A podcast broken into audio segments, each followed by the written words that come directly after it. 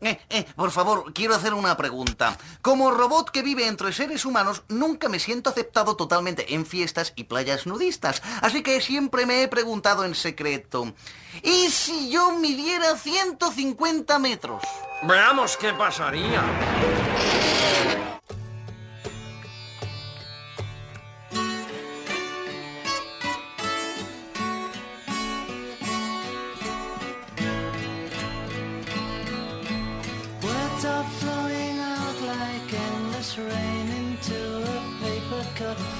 Slither wildly as they slip away across the universe. Pools of sorrow, waves of joy are drifting through my opened mind, possessing and caressing me.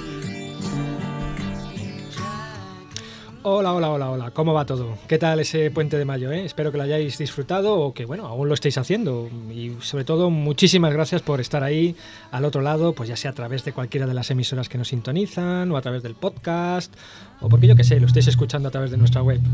Yo soy Emilio García y, por supuesto, aquí a mi lado, como siempre, don Pablo Santos. ¿Qué tal? ¿Cómo va todo? Pues, pues muy bien, Emilio, eh, muy bien. Un poco pasado por agua, pero hace falta la lluvia también para, para el campo y La aunque a los astrónomos nos fastidia un poquitito.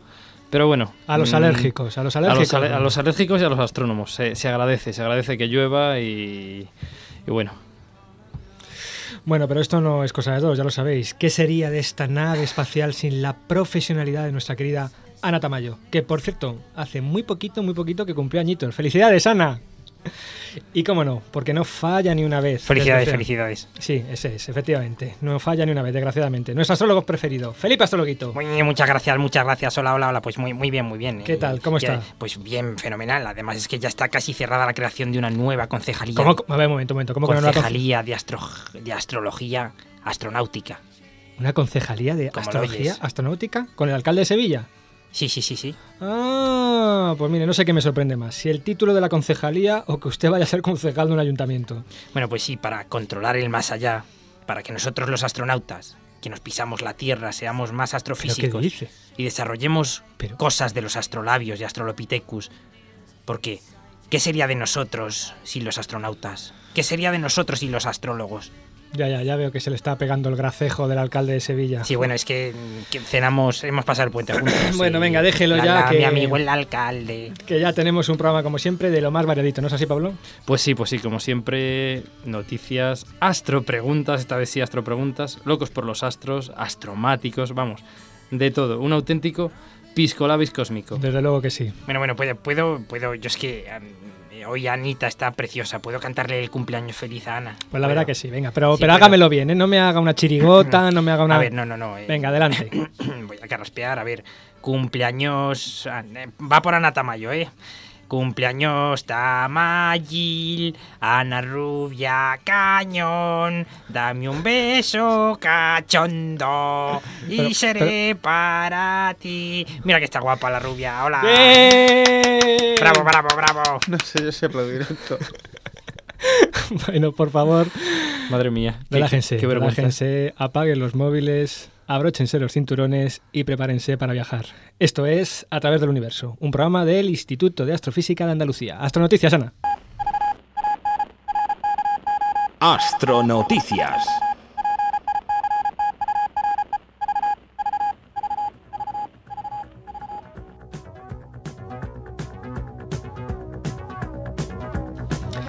Descubierto un exoplaneta muy similar a la Tierra.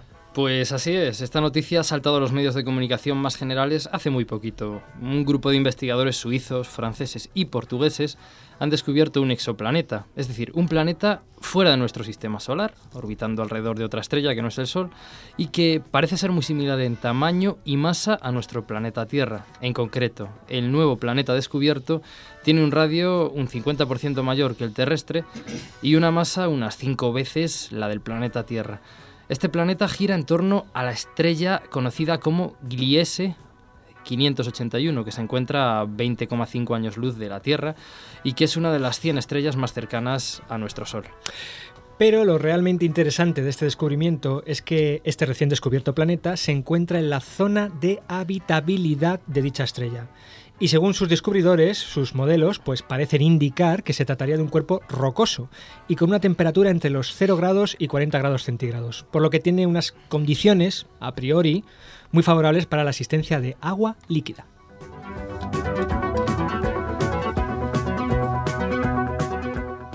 Bueno, bueno, voy a decirle al alcalde de Sevilla que la concejalía la ponemos en el planeta este, todo el planeta para nosotros. Pues mire, yo encantadísimo que se vaya usted con el alcalde de Sevilla a 20,5 años luz. Prosigue, Pablo. Bueno, bueno, no me quieres aquí, ¿eh? Bueno, la pregunta, la pregunta es cómo se ha logrado observar este planeta. Evidentemente no de manera directa, sino con un método llamado método de las velocidades radiales. Dicho método pues se, se basa en que un planeta al orbitar en torno a una estrella produce pequeñas variaciones, pequeñas perturbaciones periódicas en la velocidad de esta. Evidentemente, cuanto menor es el planeta o más lejos de la estrella orbita, pues menor influencia ejerce y menor es la variación de velocidad que produce la estrella. En este caso, el planeta tan solo introduce una variación de velocidad en la estrella de solo, atención, 9 kilómetros hora. O sea, como la de un hombre andando rápido, vamos. Increíble, para, para poder detectar esta variación tan extremadamente pequeña de velocidad, a una distancia pues eso, de 20,5 años luz, los investigadores han utilizado probablemente el espectrógrafo más preciso del mundo, el espectrógrafo llamado HARPS, H-A-R-P-S, situado en el telescopio de 3,6 metros del Observatorio de la Silla, en el hemisferio austral, en Chile concretamente. Perdona, Pablo, ¿puedes repetir cómo se llama el espectrógrafo? Es que no lo, no lo he entendido bien. HARPS. Bueno, este nuevo planeta completa su órbita en 13 días, o sea que allí se comen las uvas cada 13 días. Y está 14 veces más cercano a su estrella que nosotros al Sol. Y por cierto, no está solo. Ya se conocía que esta estrella poseía además un planeta con una masa y tamaño similar a Neptuno. Y además, en esta atacada se ha descubierto otro planeta más, de unas 8 veces la masa terrestre. Todo un pequeño sistema extrasolar. Bueno, me ha gustado eso de en esa atacada. Ha que- ha quedado bonito. Ha quedado bien, ¿verdad? Sí, sí, sí. Pero bueno, hem- hemos dicho que, que lo más importante de esta noticia es que este planeta tipo Tierra se encuentra situado en lo que se conoce como zona de habitabilidad de su estrella. Pero, por cierto, ¿qué es esto de la zona de habitabilidad de una estrella? Aquí tenemos todo un pedazo de concepto que yo mismo, yo mismito, voy a definir. Ahora, un concepto. Ojo, macho, que sobrado vas hoy, ¿no? Bueno, ya Eh, ves, ya no- ves. Hala, pues venga, machote. Ah, la 15 primavera. 15 segundos para definir qué es zona de habitabilidad estelar, cuando tú me digas. Ya. Bueno, es la región en torno a la estrella en la que las condiciones ambientales son favorables para el desarrollo de agua líquida y por tanto a priori de vida. Depende de muchos factores, como el tipo espectral de la estrella, su metalicidad, su edad, la presencia de estrellas vecinas supercalientes, etc. La la la. Se nota que te las has currado este Ah, puente, vamos, ¿eh? bueno, bueno, bueno, he estado todo el tiempo eh, preparándome el conceptillo este de habitabilidad estelar. Muy bien, muy bien. Por cierto, una de las cosas más bonitas que hay, que no lo has dicho en tu concepto, es que la zona de habitabilidad cambia según la estrella evoluciona. Efectivamente, depende, nosotros- depende del tamaño, de la fase, del calor, de la temperatura de la estrella. pues- Exactamente, pues, quiere decir que nosotros ahora la Tierra vivimos en la zona de habitabilidad del Sol, pero cuando esta evolucione, y se convierte en una gigante roja, por a ejemplo, saber, a saber. posiblemente en- no hay tu tía. Bueno, en este caso, Gliese, eh, 561 es una enana roja, es decir, es una estrella más fría que el Sol y su zona de habitabilidad está más cerquita. Y por este motivo hemos podido detectar este planeta tipo Tierra. Muy bien, de acuerdo, esta ha sido quizás la noticia, yo creo que más chula de este, de este mes. Y bueno, como ya sabéis, como ya anunciamos el mes pasado, el programa pasado, perdón, pues hoy vamos a dedicar un especial, no va a haber astrotema, no va a haber astrovida, va a haber un especial a todas esas preguntas que nos habéis mandado a nuestra página web. Y que podéis visitar en nuestra página web, efectivamente, que es. universo.iaa.es. Así que hoy, Vamos con nuestras. astropreguntas. ¿Astro qué? Astropreguntas. Ah, astropreguntas.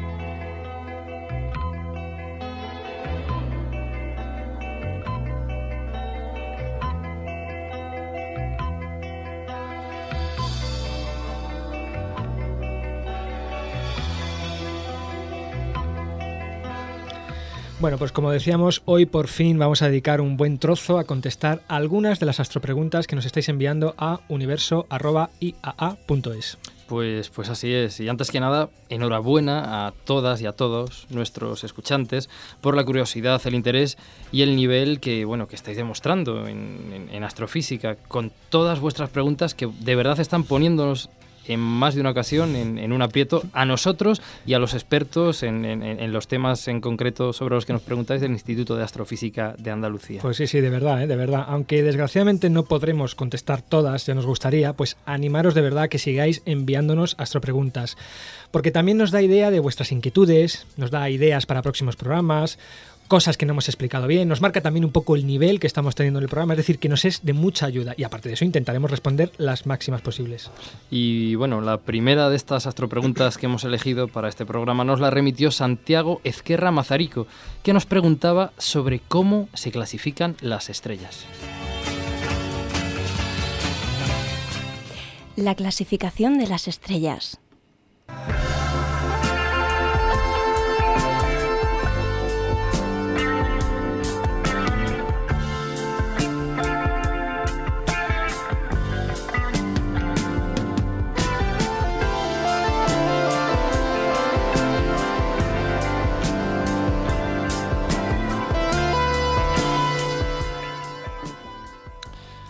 Bueno, pues, pues cada estrella o todas las estrellas mm, se clasifican por una letra o por un conjunto de ellas. Esto es lo que se llama una clasificación espectral. ¿Y qué es esto? Bueno, como ya sabéis, si pasamos la luz proveniente de una estrella cualquiera a través de un aparato llamado espectroscopio, esta luz se descompone en los diferentes colores que la forman, o dicho más técnicamente, en diferentes longitudes de onda o frecuencias.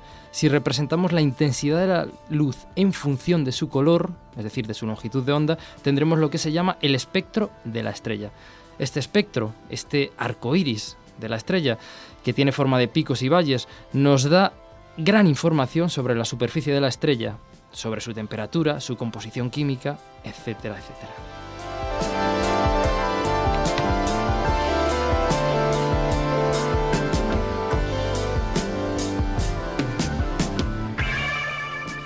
Pues bien, a medida que los astrónomos y astrofísicos iban obteniendo los espectros de la infinidad de estrellas que existen, se iban dando cuenta que no todos los espectros eran iguales, pero sí que sí podían clasificarse en grupos. Es decir, había grupos de estrellas que tenían un espectro similar entre ellas, pero diferente a estrellas de otro grupo. A cada uno de estos grupos se le etiquetó con una letra, O, B, A, F, G, K y la M. Como los astrónomos debemos aprendernos este chorro de letras, pues tenemos algún truquito mnemotécnico. Por ejemplo, las son las iniciales en una frase en inglés, muy típica para todos los que hemos estudiado astrofísica, que es O, be a funny girl, kiss me. O, B, A, F, G, K y M. ¿Qué significa traducido, por cierto? Pues O, chica simpática, mm, kiss me. ¿No?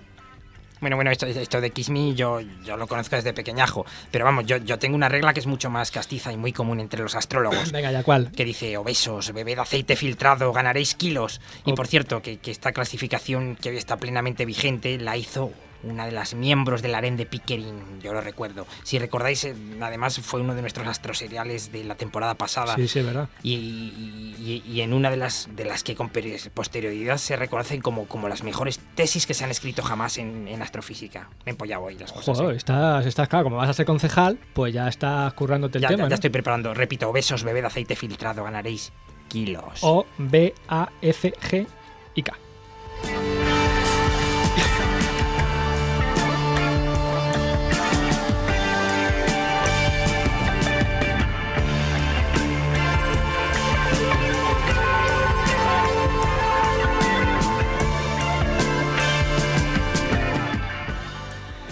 Pero como bien decía José Luis Gómez en el programa sobre mm, AGNs, clasificar por clasificar no tiene ningún sentido. Si los astrofísicos clasificamos las estrellas por su espectro, igual que los botánicos o los biólogos las diferentes especies, es con el fin de que la naturaleza muestre su verdad escondida y podamos encontrar las leyes naturales que rigen esta clasificación. Qué bonita esa frase que te acabas de marcar, Emilio. Ahí está. Pues, pues bien, en, en este caso, bien, bien que se han encontrado las leyes que rigen esta clasificación. Gracias a esta clasificación y años de investigación, sabemos, sabemos muchísimas cosas. Por ejemplo, sabemos que las estrellas O son estrellas muy masivas, con una superficie muy caliente, unos 30.000 grados, con un color casi violeta y muy luminosas. Y que precisamente por ser tan luminosas tienen una vida muy corta. Eh, Es algo así como un coche. Cuanto más grande es, más gasolina nos consume. Mientras que a medida que avanzamos en las letras de esta clasificación tenemos estrellas cada vez con menos masa, más frías y que viven más tiempo, estando en el extremo las estrellas tipo M, que tienen una temperatura pues de apenas 3000 grados y que son estrellas muy rojas. El Sol es una estrella tipo G, mm, se encuentra a unos 6000 grados, una estrella amarilla, y esa es la temperatura de su superficie, 6000 grados. ¿Astro qué? Astropreguntas. Ah, astropreguntas.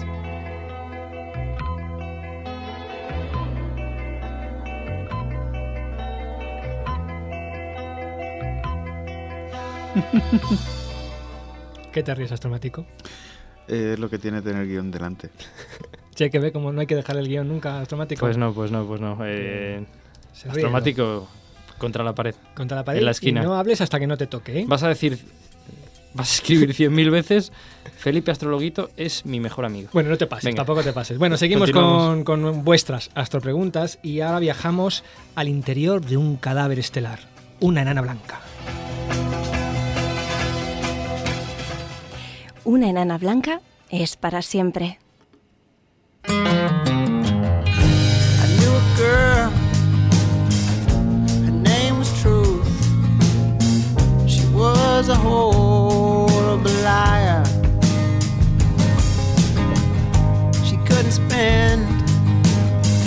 One day but she couldn't be satisfied.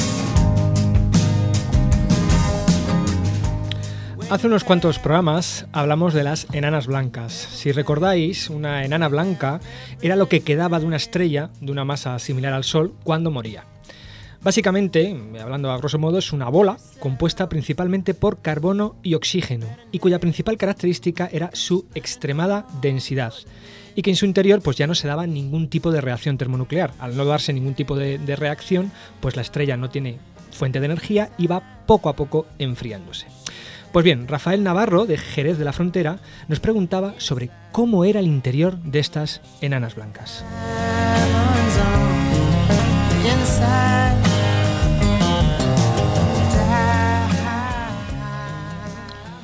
Y como, como muy bien ya intuía Rafael, durante más de cuatro décadas los astrofísicos auguraban que los núcleos de carbono de estas enanas blancas deberían cristalizar debido a la tremenda presión a la que son sometidos. Es decir, en su interior el núcleo debía convertirse en un enorme cristal. Esto era pues algo hipotético, nunca se había podido observar hasta que se encontró a BPM 37093.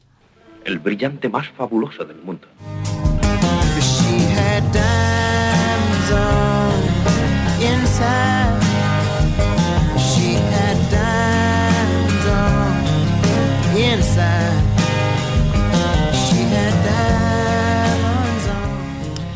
BPM37093 es una enana blanca descubierta por astrónomos de la Universidad de Harvard allá por el año 2004. Sus características pues, son las típicas de una enana blanca, una masa más o menos como la del Sol, pero encerrada en un radio 0.003 el radio solar, para que os hagáis una idea. ¿eh? Pero lo más importante es que BPM37093 pulsa, y esta pulsación hace que el brillo de esta enana blanca en el cielo varíe periódicamente en el tiempo. Y es precisamente esta variación la que ha podido ser observada con diversos telescopios, entre ellos el telescopio espacial Hubble. Como ya vimos hace muchos programas, al igual que las ondas que se generan en los terremotos nos dan información sobre el interior terrestre, sobre las capas del interior de la Tierra que ha atravesado este movimiento, la pulsación estelar nos da a los astrofísicos una manera única de conocer cómo es el interior de las estrellas.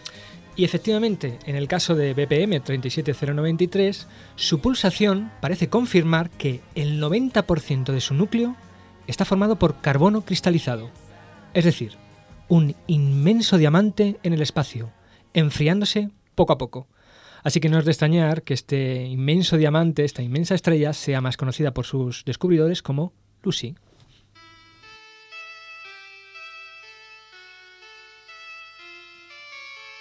Picture yourself in a boat on a river with tangerine trees and marmalade skies. Somebody calls you, you answer quite slowly. A girl with kaleidoscope eyes.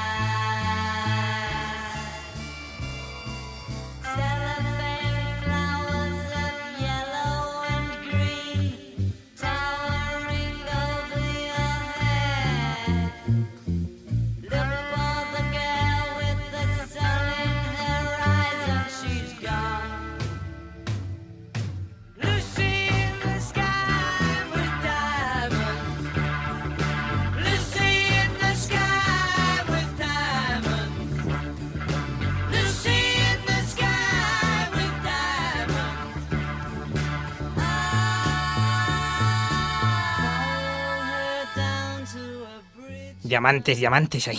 Así que las estrellas como el sol, cuando mueren, terminan convirtiéndose en gigantescos diamantes. Sí, señor, gigantescos Voy, diamantes. voy- voy a hablar ahora mismo con, con- con mi amigo el alcalde de Sevilla para crear una empresa espacial para ir en busca de esos pedazos de diamantes. Sí, ¿sabe usted cómo va a ir? ¿Ha pensado usted cómo ir, mejor dicho? Bueno, con el capitán Kirk, le, Ah, bueno, le quito la nave. Es verdad, es verdad, también es verdad. Bueno, pues ya, ya para terminar vamos a regresar a nuestro querido planeta azul, porque entre otras cosas, Roberto Carlos nos preguntaba sobre cuál era el origen del campo electromagnético que envuelve la Tierra. ¿Astro qué? Astropreguntas. Ah, Astro Preguntas.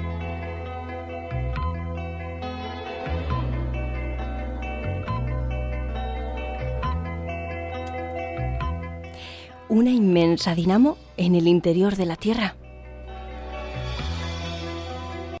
La Tierra está rodeada por un campo de energía invisible compuesto de electricidad y magnetismo y, curiosamente, se le llama campo electromagnético. De ahí que hablemos de los polos magnéticos norte y sur. Nos protege de la radiación cósmica. Así que este campo EM es nuestro amigo.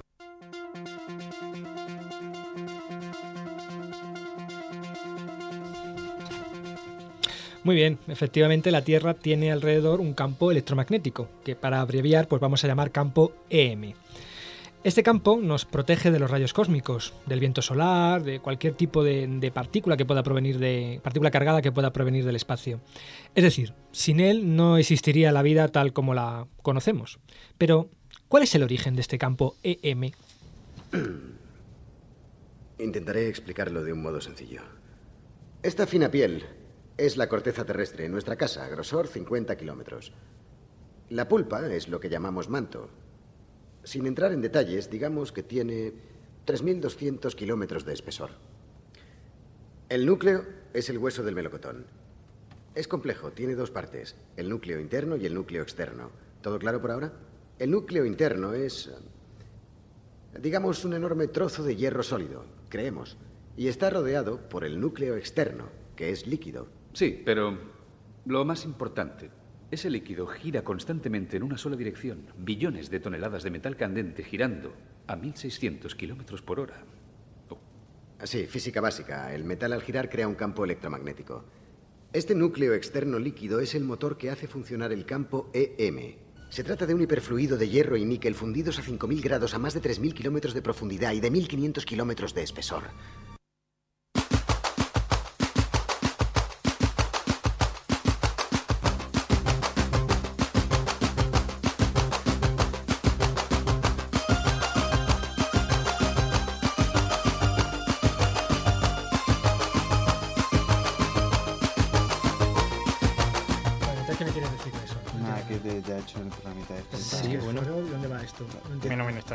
Esto, esto? Bueno.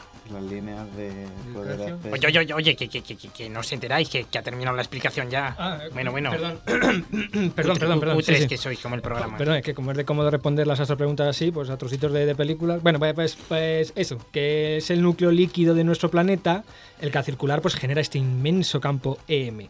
Esta teoría es la denominada teoría de la dinamo autosustentada. Y ahora sí, eh, esta teoría, o según esta teoría, es necesario un pequeño campo magnético inicial que puede venir incluso del exterior. Y a partir de este y de las corrientes del fluido se forma un nuevo campo más intenso que el inicial y que a su vez sirve de semilla para la generación de sí mismo. Y así se mantiene en el tiempo, una especie de pescadilla que se va mordiendo la cola y cada vez autocreciendo más. En cualquier caso, el procedimiento exacto de cómo se origina el campo electromagnético de la Tierra y de cómo se mantiene, pues es muy complejo.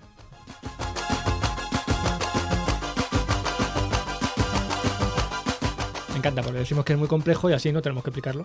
Sí. Es que esto es muy Sí, complejo, sí. esto es muy complejo. no. ya, yo, esto, no sé, es muy complejo, vamos. Bueno, respecto a otros planetas del sistema solar, pues sabemos que Júpiter, Saturno, Urano y Neptuno, gracias a las ondas como la Voyager y la Pioneer, pues poseen, poseen también un campo electromagnético. Y que este es mucho más fuerte que el terrestre. En concreto, por ejemplo, el de Júpiter es unas 20.000 veces el de la Tierra. De hecho, Júpiter presenta espectaculares auroras que podemos ver desde la Tierra. Las auroras se producen porque todas estas partículas cargadas van siguiendo las líneas del campo electromagnético y se manifiestan en los polos al interaccionar con la atmósfera. Su origen, en el caso de otros planetas, pues no es conocido del todo, no tenemos certeza de cómo es el núcleo de estos planetas y por tanto, pues ahora mismo todos son especulaciones. Hasta donde sabemos, pues también Mercurio tiene campo electromagnético, aunque muy débil, pero curiosamente no se ha encontrado campo electromagnético en Venus. Marte y la Luna tampoco presentan un campo electromagnético global, pero poseen rocas magnetizadas, lo que indica que sí poseyeron este tipo de campo en el pasado.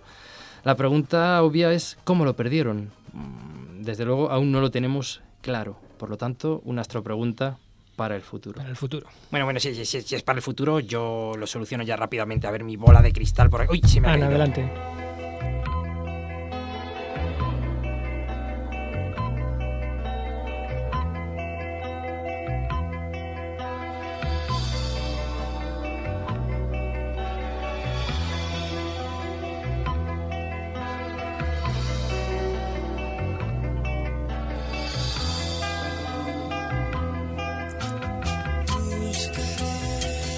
Muy bien, pues hasta aquí este especial dedicado a vuestras astropreguntas. Por supuesto que se nos han quedado muchísimas en el tintero, pero el tiempo en radio es oro y queremos tratar otros temas.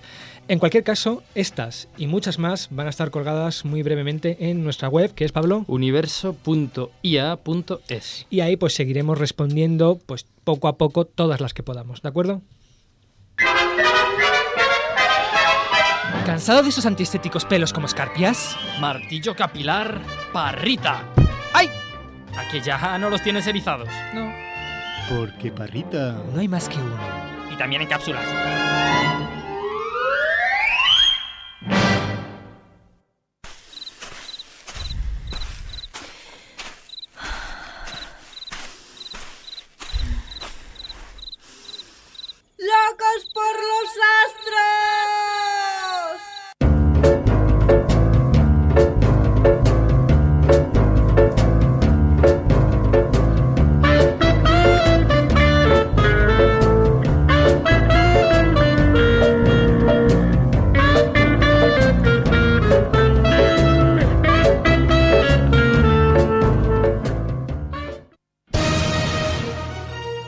Esta es una producción de Megacosmos, tu guía al universo.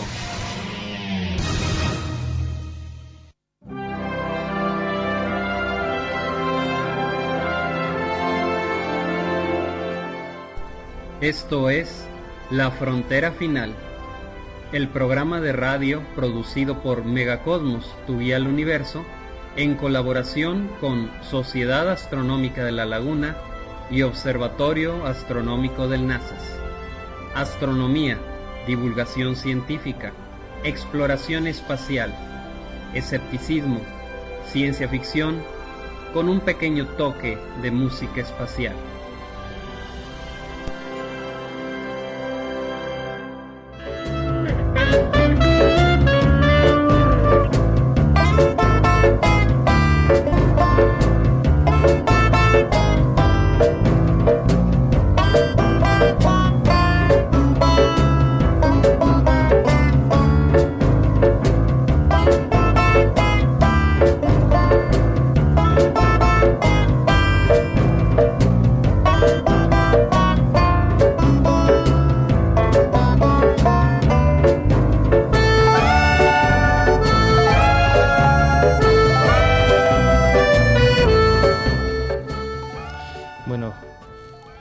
Tranquilos, tranquilos oyentes, perdón, escuchantes.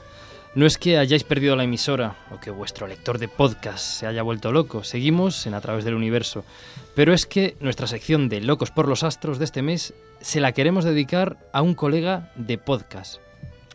Bueno, bueno, ya- ya- claro, yo, yo de- pensaba que había sido alguna distorsión espaciotemporal de esas raras en las que nos vemos imbuidos desde Tranquilo, Felipe. las fuerzas esotéricas que nos... Lo que habéis escuchado es el comienzo de uno de los mejores podcasts de divulgación astrofísica que se emite actualmente.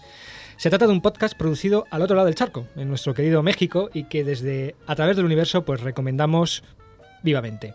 Astrofísica, física del espacio, ciencia ficción, un montón de recomendaciones de software, páginas web, etcétera, etcétera, etcétera. Y sobre todo muchísima caña, atención Felipe, a los llamados, como él define, charlatanes de la astrología, ufología y demás temas similares. Sí, sí, bueno, ya, ya, ya, sí, yo ya lo sé, ya, ya lo he escuchado yo. Y cuando decimos él nos referimos a su presentador, productor, director, etcétera, etcétera, etcétera. Megacosmos.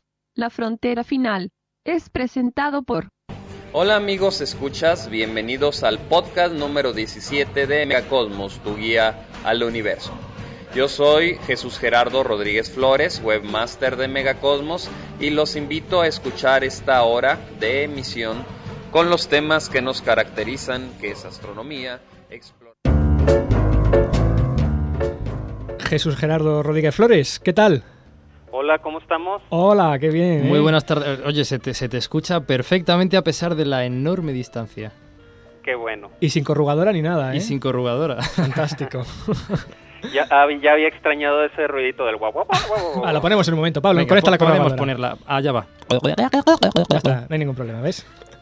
Perfecto. Bueno, bueno, Jesús Gerardo, hemos de decir que nosotros hemos descubierto Megacosmos, la frontera final, por varios de nuestros escuchantes que nos escribieron recomendándonos tu podcast. Y bueno, que desde entonces rara vez nos perdemos uno. Y más desde que dedicaste a, través del universo buena parte de uno de tus últimos podcasts, algo que nos emocionó y que te agradecemos de verdad de, de todo corazón. De verdad, muchísimas gracias, Jesús. Fue para mí un placer, ¿eh? Muy bien, pues vamos a hacer una entrevistilla. Antes quiero decir que está aquí, como ya habéis escuchado antes, nuestro querido Astromático, que, Que también se te está, antes de tiempo. que también te está, te está escuchando y que quiere, quería participar en la entrevista y ha habido que, ha habido que dejarle. Perfecto. Bueno, Jesús, eh, ¿cómo comenzó esta aventura de Megacosmos, la frontera final? ¿Cómo, cómo empezó todo esto? Y describe un poquito cómo, en qué consiste tu podcast. Sí, mira, lo que pasa es que por allá de 1998 ya finalmente se me hizo eh, hacerme de mi computadora con conexión a internet y toda la cosa. Ajá. Y pues la mera verdad, como tú sabes, si algo se puede encontrar en gran cantidad de contenidos en internet es sobre astronomía. Entonces eh, dije, bueno, esto es todo un mundo y es a veces hasta difícil seleccionar, seleccionar qué es lo bueno o qué es ¿Qué lo más atractivo e interesante que hay.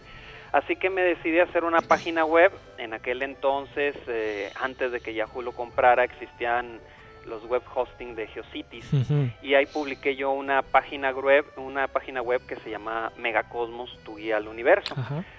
Con el paso del tiempo me quedé yo sorprendido porque eh, inclusive eh, revistas como muy interesante o algunos programas que emitía Discovery Channel acá en América empezaron a recomendar mi página web.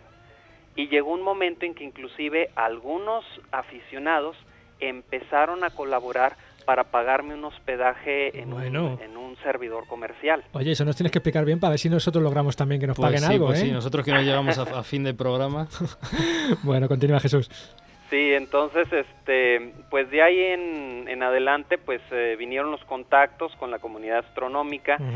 Eh, recordarás que, pues, AstroRed fue es una comunidad muy fuerte eh, que surgió en España de Sí, aficionados sí, e instituciones de astronomía. Eh, conocí a Víctor Ruiz, que en la actualidad, pues, sigue dentro de la astronomía amateur y es uno de los líderes de la blogosfera hispana. Hicimos Astronomía Digital, que fue la primera revista electrónica gratuita y en español sobre astronomía. De ahí vino el proyecto con AstroRed México para crear AstroMéxico, que es eh, pues prácticamente la principal lista de distribución de comunidades astronómicas eh, de México y Hispanoamérica. Y en 2005 Ujú. surge Radio Cosmos, la, la estación de, de radio De por radio, internet especializada en temas de astronomía, en donde por cierto también a través del universo ya está siendo emitida. Y pues nos lanzamos al proyecto de hacer La Frontera Final, un programa de radio en donde pues continuáramos con esa filosofía del portal de internet. Ajá. y en septiembre del año pasado, 2006, fue cuando decidimos pasarnos al formato podcast, pues para que toda la gente nos pueda escuchar en el momento, en el lugar y a la hora que quieran, con nuestros temas de astronomía, exploración espacial, divulgación científica, escepticismo, sea, ciencia ficción y lo que venga. Que todo surge de, de una página web. Exactamente, así es de Megacosmos. Buena, buena evolución. Claro. Eh, Hola Jesús, quería hacerte una consulta. Eh, tu podcast se caracteriza por una enorme variedad. Habláis de astrofísica, pero también habláis mucho de música, de ciencia, fic- de ciencia ficción, de diferentes programas. ¿Cómo hacéis para elegir y preparar los contenidos de cada programa? Mm, Fíjate que en realidad la elección de contenidos eh, tiene que ver más que nada con lo que haya yo encontrado en, en mi navegación por internet durante la quincena. Eh, realmente soy un internauta compulsivo, lo he de confesar. Así que pues de repente encuentro una imagen interesante, entras por ejemplo a YouTube o a las páginas del Jet Propulsion Laboratory, encuentras algún video, eh, descargas software, todo eso, y lo mejor que voy encontrando en bitácoras, software astronómico, videos, inclusive descargas multimedias, es lo que voy recomendando en, en el podcast, a grado tal de que la sección más abultada del programa y la que ocupa casi el, el, el 50% de la emisión es la sección de bookmarks Es o los sitios de interés que recomendamos. Y recientemente estamos teniendo ya eh, retroalimentación con los escuchas y ellos también nos están recomendando nuevos sitios. Os ¿no? envían sitios, ¿no? Ujú. Así es. Y aparte, pues eh, yo soy conferencista y articulista, así que pues algunas conferencias que he llegado a dictar, por ejemplo, en la Sociedad Astronómica de La Laguna, aquí en, en Torreón, Coahuila. México, eh, las adapto para este una versión de audio que podamos agregar al podcast. Agregar al podcast. Muy bien, muy bien, fantástico. Bueno, bueno, hola, hola, ¿qué tal Jesús? Te presento a Felipe, ya lo conoces. Sí, ya, ya, ya, ya, ya le había saludado. Yo, yo te quería preguntar una cosa, porque yo sé que otra de las características de tu programa es el escepticismo en lo referente a, a temas como la astrología, en el que yo soy experto. ¿Qué, qué, qué opinión te merecen a ti, Jesús, estos temas? Dime, cuéntame. Luego, Mira. luego, tú te lo buscas, ¿eh, Felipe? Tú te lo buscas. Mira, Felipe, en realidad hay dos tipos de personas interesadas en los temas de ciencias ocultas. Las personas que entran en estos temas por inquietud, por realmente hambre de conocimientos, ¿sí? Y que lo hacen con buena intención. Sí. Pero lamentablemente también hay gente que lo entra como pues para sacar provecho económico de otra gente. ¿sí? Ya depende de cada quien en dónde se catalogue, se catalogue ¿verdad? Pero seamos sinceros, eh, pues la ignorancia y la charlatanería eh, está tomando como reina nuestra sociedad. Eh, somos una sociedad consumista, hablamos a veces de comida chatarra y hasta parece que tenemos ideologías chatarras. Eh, como divulgadores tenemos que enseñar a la gente a no confundir ciencia con pseudociencia. Muchas de esas disciplinas son realmente creencias o inclusive en su en su nombre lo dice artes adivinatorias. Adivinatorias. ¿sí? Entonces, como divulgadores, pues tenemos que ayudar a la gente a discernir entre estas dos cosas. Para mí sí ha sido vital el combatir la pseudociencia y combatir la charlatanería de frente. Eh, si no lo hacemos nosotros, que somos los que podemos tener un poquito más de información, pues quién va a alertar a la gente acerca de este de los fraudes o de los errores que en ocasiones eh, pues algunos promotores de, de estas cuestiones llegan a manejar. Entonces, está, pues eh. es un compromiso social que tenemos nosotros. Est- Está claro, bueno, y creo que nosotros estamos en ese mismo barco también, a- aportando nuestro granito de, de Sí, arena bueno, no- desde, no, desde sé, a través del yo universo. lo intento, pero te- me han metido un astrólogo en el programa, pues claro. no- Bueno, bueno, yo, yo, yo cobro poco, ¿eh? Por las cartas astrales, ¿no? Muy Sí, poquito. lo suyo es una, una acción desinteresada, sí. Sí. Bueno, Bueno, ¿me vais a hacer que haga mi pregunta? eh, eh, perdona Jesús, te va a preguntar el astromático. Claro. Eh, a ver, con ese interés que tú tienes en la divulgación, ¿cuál te parece a ti que es la mejor manera de, de llegar a hacer una buena divulgación de la ciencia? ¿Y cree, cuál es el papel que crees que ocupan en ella podcasts, bitácoras y el resto de la web? Así es. Mira, el Internet nos está ayudando enormemente a hacer divulgación. Eh, yo creo que el Internet, aparte de usarlo para divulgar, lo tenemos que usar nosotros como herramienta para que nosotros como divulgadores podamos acceder a nuevos contenidos, pero también a que nos ayude a coordinar los esfuerzos entre nosotros mismos, los divulgadores. Obvio, las webs, las bitácoras, los podcasts ayudan a la gente a mantenerse informada y a contactar con nosotros los creadores. Pero lo más importante este, es de que nosotros tengamos un compromiso con nuestras comunidades locales, Ajá. que se formen nuevos clubes astronómicos, que se realicen actividades locales, conferencias, observaciones. todo eso. Y sobre todo que aprendamos a utilizar los medios masivos de comunicación. Si nosotros no aprovechamos los medios electrónicos o impresos, pues serán los charlatanes y los embusteros los que los aprovechen.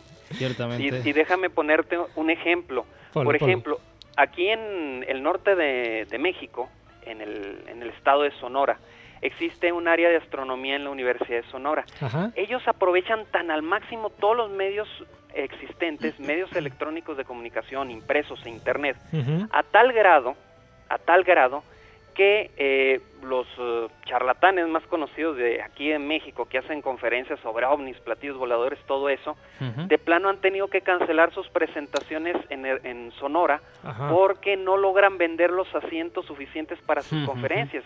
Quiere decir que la ciencia ahí sí está logrando permear exitosamente. Precisamente gracias a esa difusión que ha llegado a la gente y la gente, efectivamente, la gente no es tonta y al final des- elige lo que quiere y evidentemente no elige a esos charlatanes. ¿no? Está claro.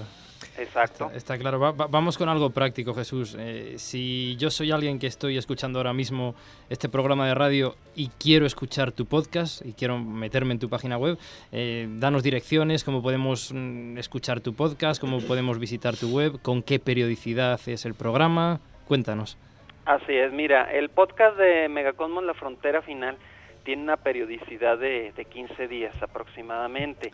Eh, ustedes lo pueden encontrar en la dirección megacosmos.podomatic.com, repito, megacosmos.podomatic.com. En ocasiones, la demanda que estamos teniendo del podcast hace que reventemos el ancho, El que ancho de banda, provee ¿no? el- este, nuestro proveedor de, del sitio, Ajá. pero pueden visitar nuestro portal de Megacosmos, que es mega-mediocosmos.com, en donde hay más contenidos y aparte también ahí pueden encontrar un enlace adicional para descargar la última emisión en formato MP3. Ajá, y altamente recomendado porque todas las direcciones web que dais en el programa se reflejan en esa página Ajá. y la verdad es que es una información exhaustiva y muy, Exhaustiva. muy interesante. Así es. Bueno, bueno, mm, Jesús, mucho, tú mucho escepticismo y muchas cosas, pero, pero escucha, escucha lo que dijiste en tu podcast número 17, son tus palabras. Felipe, si allá no consigues tu sección, aquí en Megacosmos con gusto te la daremos. Así que aprovechando que hoy te tenemos aquí en antena, a ver, a ver Jesús, ¿pode- podemos llegar a un acuerdo económico, A ver, Jesús, alguna Jesús, cosa. Yo- Jesús, yo, te mando una Felipe, carta Felipe, gratis. Felipe, Felipe. O sea, Jesús, de verdad, con la mano en el corazón, ¿seguro que le ofreces una sección a Felipe Astrologito y nos podemos librar de él? Pues sí, inclusive ya le tengo aquí programadas sus primeras encomiendas. ¿Qué me dices? Sí, mira, lo vamos a mandar a Bratislavia para que sea el cronista de la boda del hombre lobo y la mujer Bueno, sí, sí, te- te- tengo Luego una- tengo va una a prima. Suecia a Ajá. la premiación del Laurel de Química del Ah, sí, doctor claro. Helsing, que describió las propiedades cuánticas de la plata y sus efectos colaterales en la exposición a los vampiros. Claro, hombre, También queremos que entreviste a la astróloga mexicana Giovanita para que Ah, nos sí. explique por qué de todas sus predicciones publicadas el año pasado, ninguna se cumplió. Ay, Sin el año. olvidar, claro está, la entrevista al platillista Jaime Maussan, Hombre. que nos debe resolver si es tan científico como él asegura, entonces por qué vende amuletos en su página web y en sus conferencias. Hombre, Jesús, porque hay que ganarse la vida también, hombre. Bueno, claro, claro, pero hay maneras de ganársela y hay otras maneras que no conviene ganársela. Que no conviene ganárselas, efectivamente. Bueno, bueno, ¿la, la Giovanita esta es rubia o es morena? Ay, pues mira, podría ser casi casi tu abuelita. Si tuvieras una foto te la puedo mandar, Felipe, pero creo que vas a querer abstenerte de ello. Bueno, Jesús, este Felipe. que mm, tenemos que ya, como siempre, el tiempo es oro en, en radio, cortar esta entrevista, pero de verdad darte las... Primero darte la enhorabuena por tu podcast, porque es fantástico. Y, y- y bueno, como nos decías en alguno de tus de los mails que hemos intercambiado, pues esperamos desde luego que esto sea el, el- el comienzo de, de una colaboración ¿no? y, de, y de una amistad estrecha entre, entre bueno, la, la divulgación que, que hacemos desde, desde España, la que hacéis allí desde, desde México. Y bueno, que, que- que ojalá. Que sea ojalá- el que ojalá comienzo, sea el así. comienzo de una bonita amistad, es lo que quiere decir Eso Pablo. es. Efectivamente. Y pues así lo haremos, seguiremos en contacto. Y Felipe, sé que por ahí tienes dime. eh, una oferta del alcalde de Sevilla, pero si no, pues ya sabes que acá eres bienvenido. Bueno, bueno, pues, pues, pues gracias, O sea, gracias, al- gracias. al final- Tengo do- dos ofertas de trabajo. Al final Uh, se lo van a rifar, ¿eh? Que Sevilla, México... hoy. Pablo el astromático y yo no, no, gan- no llegamos a fin de mes y a este se lo van a rifar, verás. Si es que los que nacemos con estrella. Bueno, Jesús, lo dicho, muchísimas gracias y, y un abrazo muy fuerte desde el otro lado del, del océano. Gracias a ustedes, hasta luego. Hasta luego. Chao. Program complete. Direction unclear. Please repeat request. Program complete. Interface complete. Program complete.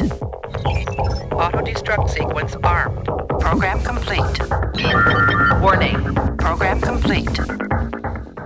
Vamos a decir dos cosas que no hemos dicho nunca en este programa. La primera es Pablo. Laura.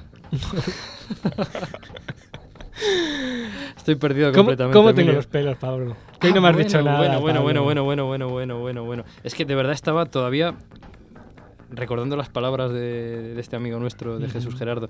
Eh, los pelos los tienes como escarpias, Emilio. Muy bien. Y la segunda es que me encanta la sintonía del astromático, de verdad. Qué pelota, qué pelota. A mí me encanta más que Bueno, bueno, una porque música significa... muy bonita, pero tú no tienes trabajo. Ah, ña, ña, ña, Bueno, no, yo tengo una fenomenal página web. Que me han ofrecido tengo- trabajo de Basta, concejal. basta. Nos queda- y encima nos en queda- México también. Uh, Felipe, uh, Felipe, uh. Felipe, nos Ala, queda... has tirado el agua. Tira la bola cristal. Nos quedan mm, ocho minutos de programa, por favor. Vamos a dejar que las cosas vayan tranquilamente. ¿de Vale, acuerdo? Vale, pero puedo decir yo una cosa que no he dicho nunca tampoco. Quiero mi sección. Intuíalo. Bueno, que- querido astromático mío, de mi corazón y de mis entretelas, de mis carnes. Vale, vale, vale, duras, tranquilo, tranquilo, tranquilo. Emilio. ¿Qué tenemos hoy? uy, uy, uy, uy. Bueno, eh, hoy vamos a... Normalmente casi todos los programas que, de los que hemos estado hablando hemos mirado hacia afuera.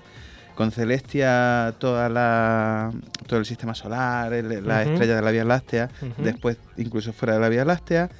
Eh, con el JPL Solar System Simulator estábamos en el sistema solar, con Stellarium hacia afuera también, pero hoy nos vamos a centrar en nuestra Tierra. Hoy Vale. vamos a estar pendientes de- del planeta Tierra Quedarnos cerquita y... y vamos a hacerlo... ¿Por eh, dónde? ¿Por dónde empezamos? Concre- Pues- concretamente. Concretamente. En, en- en concreto, En concreto. nos vamos a ir al NASA Earth Observatory, o sea, el ¿Cómo, observatorio... cómo habla este chico inglés, eh? Ah, Muchacho, uno tiene su máster y sus cosas. Si, tú le- si lo oyes hablar en código binario, ya te mueres. Entonces lo que, lo que estamos haciendo es, eh, lo que vamos a hacer es irnos a la página del NASA Earth Observatory y allí tienen toda clase de imágenes y de información científica sobre nuestro planeta Tierra. Ajá.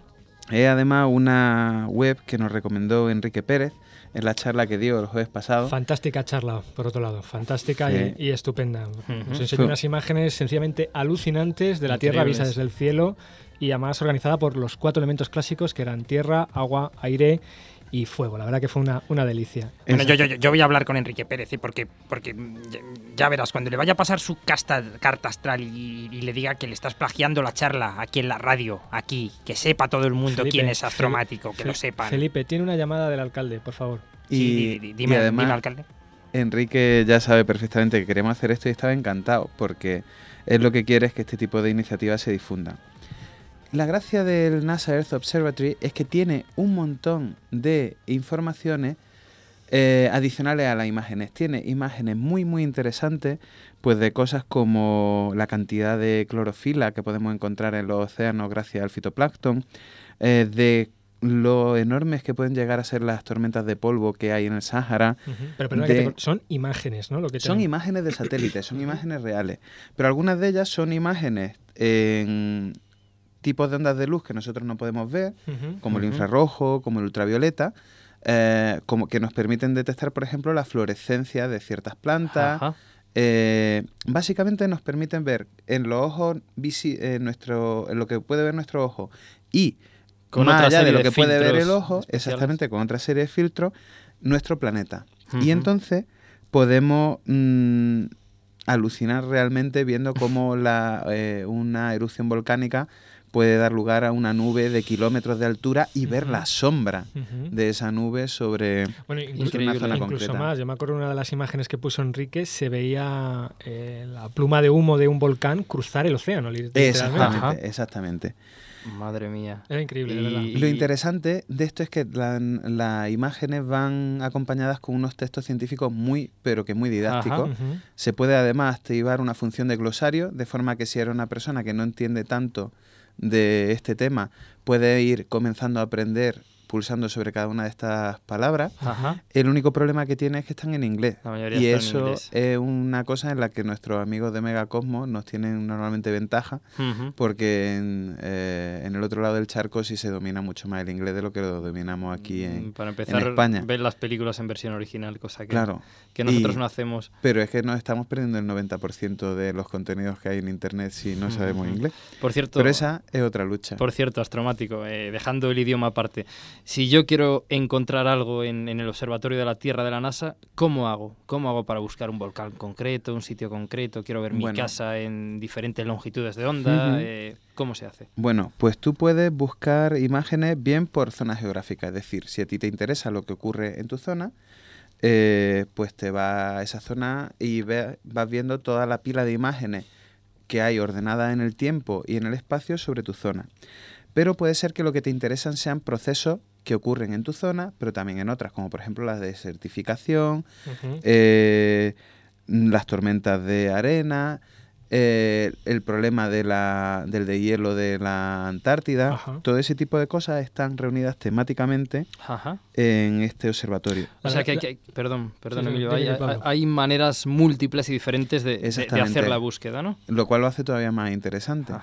Yo lo que veo es un- que es una un- herramienta buenísima para ver la influencia del hombre en la Tierra y lo que está haciendo el hombre en, en- en- en el planeta, vamos. Desde luego, desde Porque luego. Yo me acuerdo también imágenes que mostró de la urbanización salvaje. Ajá. Que ponían imágenes cronológicamente ordenadas y entonces pues tú veías cómo iba evolucionando los núcleos de urbanos de una manera tremendamente Sí. ag- agresiva, vamos, era espectacular. Increíble. También nos permite ver que cómo en distintas zonas de la Tierra se aprovecha el- un espacio, por ejemplo, el espacio rural, de formas diferentes. Sí.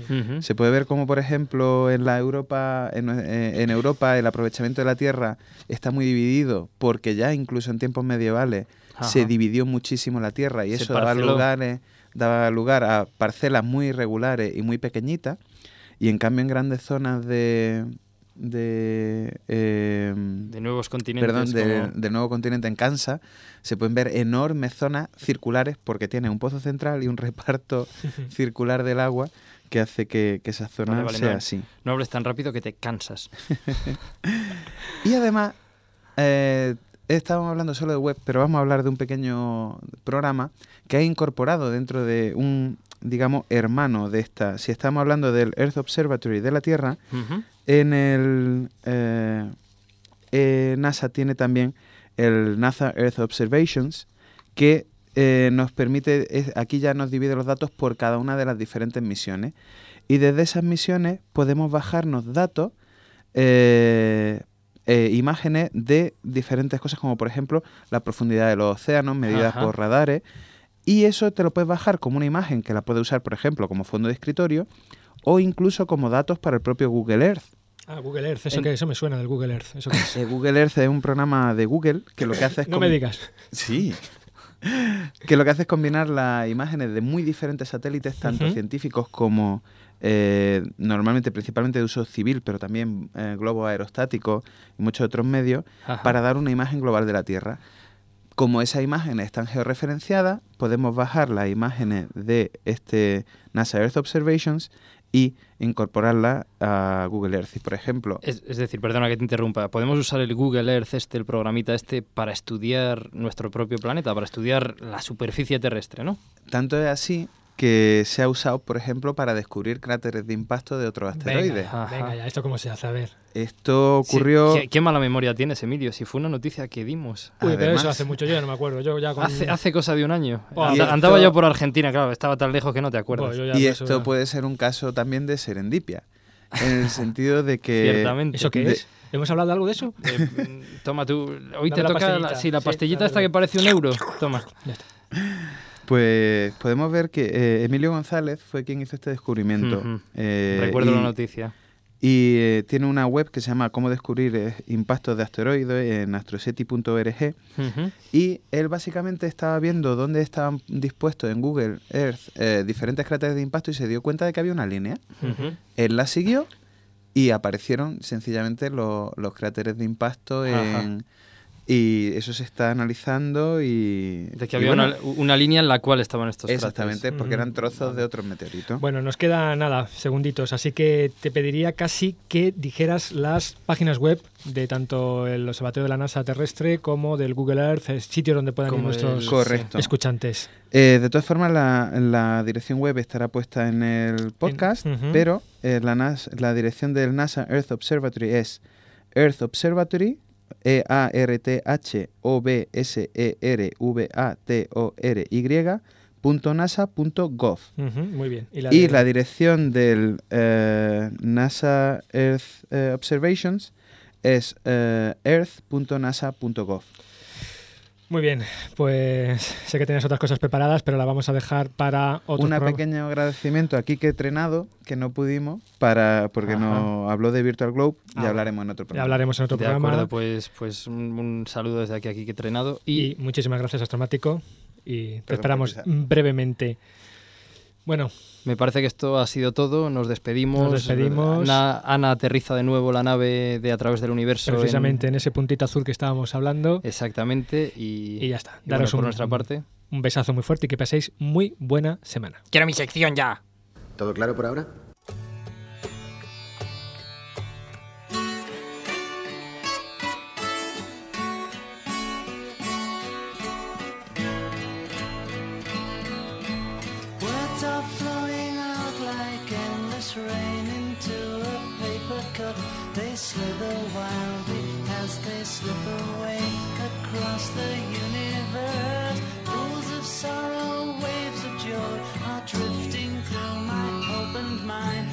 Possessing and caressing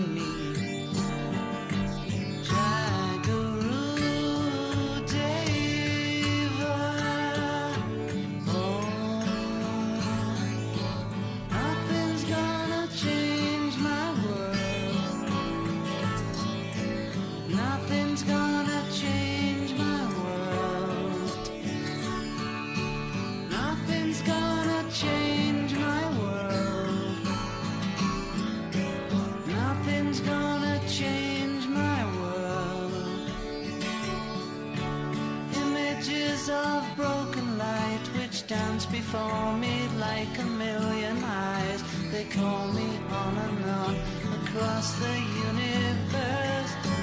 Thoughts meander like a restless wind inside a letterbox. They tumble blind as they make their way across the universe.